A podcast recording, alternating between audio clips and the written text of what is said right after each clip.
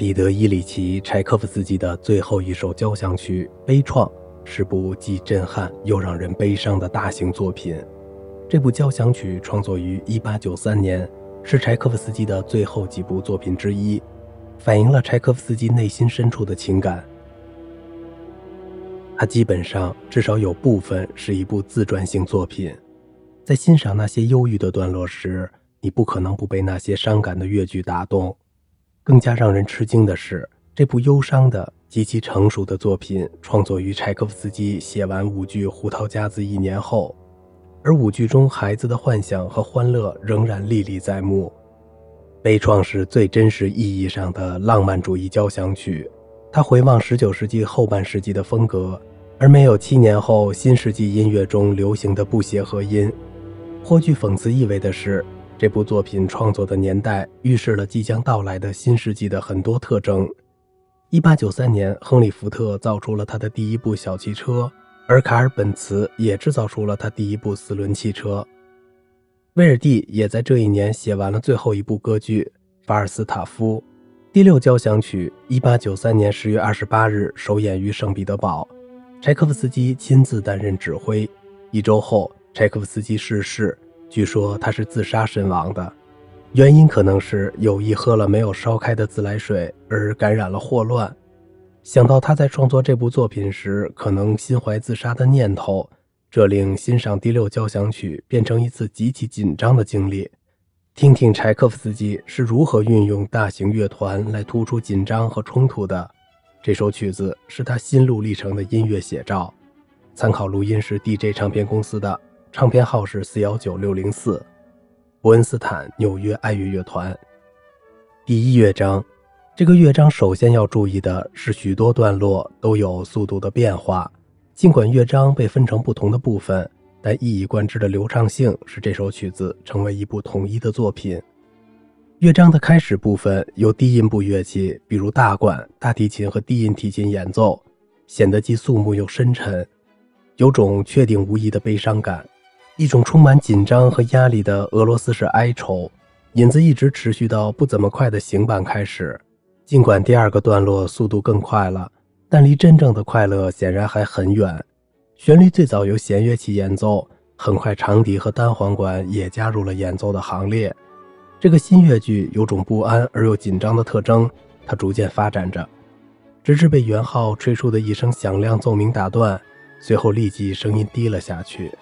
乐音的起伏一直持续到铜管乐器又一次奏鸣，以及一阵嘈杂的乐音爆发，最后是乐音的撤退。一段大提琴独奏之后是中提琴独奏，后者过渡到下一个速度变化和行板的开始。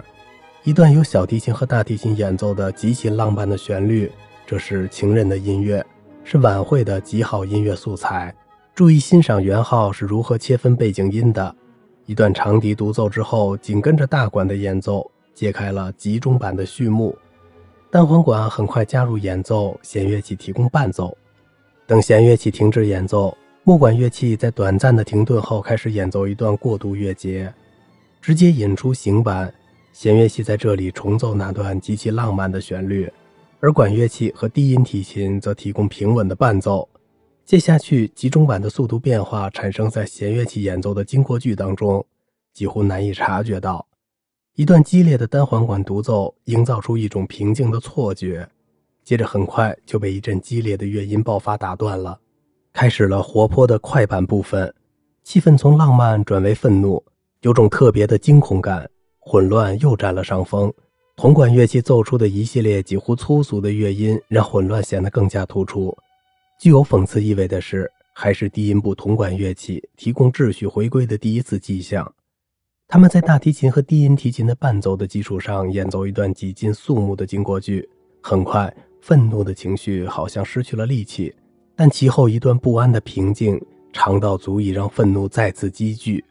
等铜管乐器吹出旋律，愤怒完全恢复了，小号吹响了，让战斗更加白热化。长号和大号以一系列持续音符更加强化了紧张感，混乱和紧张仿佛精疲力尽地宣告最终失败，开始了同开头一样的行板。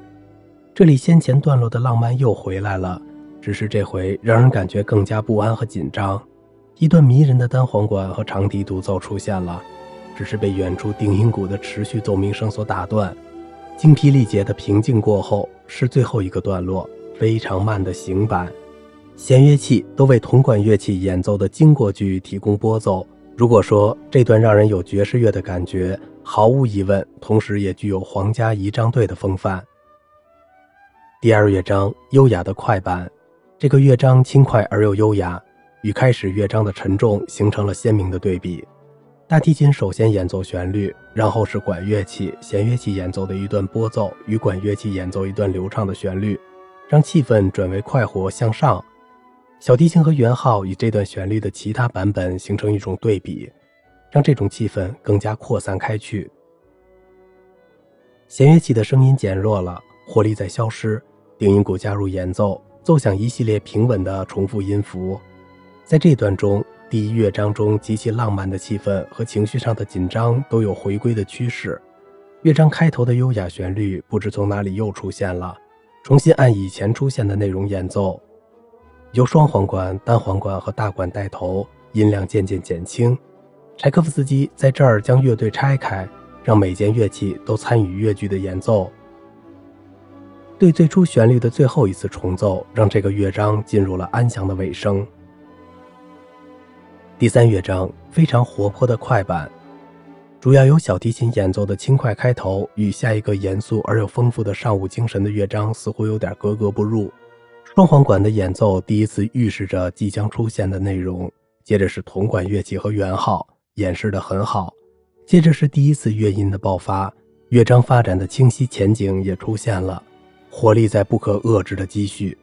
在活力的积蓄过程中，单簧管开始演奏一段主要旋律，接着弦乐器开始演奏，然后活力悄悄减弱，单簧管又接替弦乐器演奏旋律，活力继续在积蓄和衰减，互相挑逗着，但是从未在整个乐队的爆发声中完全摆脱负担。每一次爆发时间都比前一次稍长。定音鼓的一阵敲击之后，是铜管乐器的全音阶积蓄。接着是拨奏鸣声中的一次进行曲，这一段落属于铜管乐器的表现时间，然后是一次所有乐器的合奏。前面的战斗力现在在一次势不可挡的行军中得到了统一。定音鼓演奏进行曲的节拍，然后是一个喧闹的结束。所有乐器除了木管乐器演奏四个统一的富有闯劲儿的节拍。第四乐章。这个乐章充满了痛苦，是所有音乐作品里最悲伤的乐章之一。这里有一种备受折磨的特性，使得开始乐章里的压力相对来说变得微不足道了。这是极度抑郁的描述，乐曲缓慢而又沉闷。弦乐器从一开始就确定下音调，他们尖叫着演奏开始的乐句，表现出一种毫无希望的无奈感。长笛为这个城市部增添了一种难以忘怀的元素。开始的乐句又回来了，现在更加强烈了。大管独奏作为一个过渡乐节，引出新乐句的气氛。一开始由圆号演奏一系列重复音符，由单簧管、大管、小提琴、中提琴和大提琴演奏的新旋律显得有点沮丧。这个部分听上去富于深思，但很快紧张感又开始积累，音量也在稳步上升。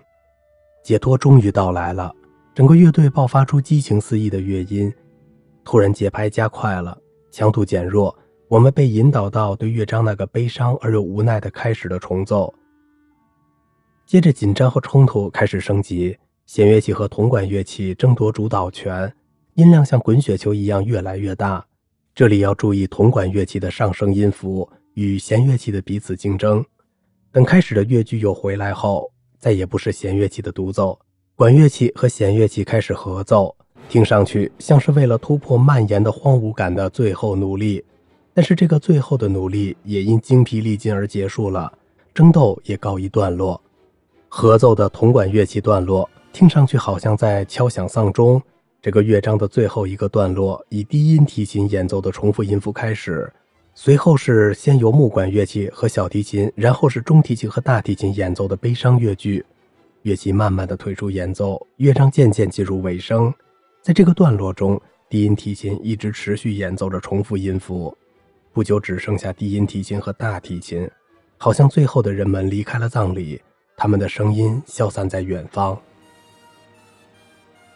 纽约爱乐乐团首席单簧管手斯坦利·德鲁克，第一乐章中有一段先由小提琴，然后由单簧管演奏的旋律，这段旋律让人难忘，引人哼唱。它曾经用于一首流行歌曲的主题。这部交响曲的第三乐章包括一段最出色的进行曲，可供选择的录音版本：伯恩斯坦纽约爱乐乐团。这张唱片录制于1987年，那时伯恩斯坦经常作为荣誉指挥出现在纽约爱乐乐团的指挥台上。这是一次充满激情的出色演出，但伯恩斯坦的尽情发挥不同寻常，至少是有效果的。赖纳芝加哥交响乐团，一次干脆冷静的演出。但充分显示了赖纳的指挥艺术和芝加哥交响乐团的铜管乐器组的演奏功力。尽管这张唱片时代久远，但音效还是很好的。斯莱特金圣路易斯交响乐团，一个来自美国中部的乐团和一个美国指挥，居然能演绎如此浓郁的俄罗斯风味。这张唱片着实让人吃惊。另外，卓越的感觉和声音都使这张唱片值得收藏。如果你欣赏这首曲子，柴可夫斯基的六首交响曲里，最后三首最有名，演奏的也最多。不过第四和第五交响曲都比悲怆气势更足，也没有悲怆那么悲伤。如果你对俄罗斯风格感兴趣，可以听一下柴可夫斯基美妙的小提琴协奏曲，还有众所周知但不失其显赫地位的第一钢琴协奏曲。好了，今天的节目就到这里了，我是小明哥，感谢您的耐心陪伴。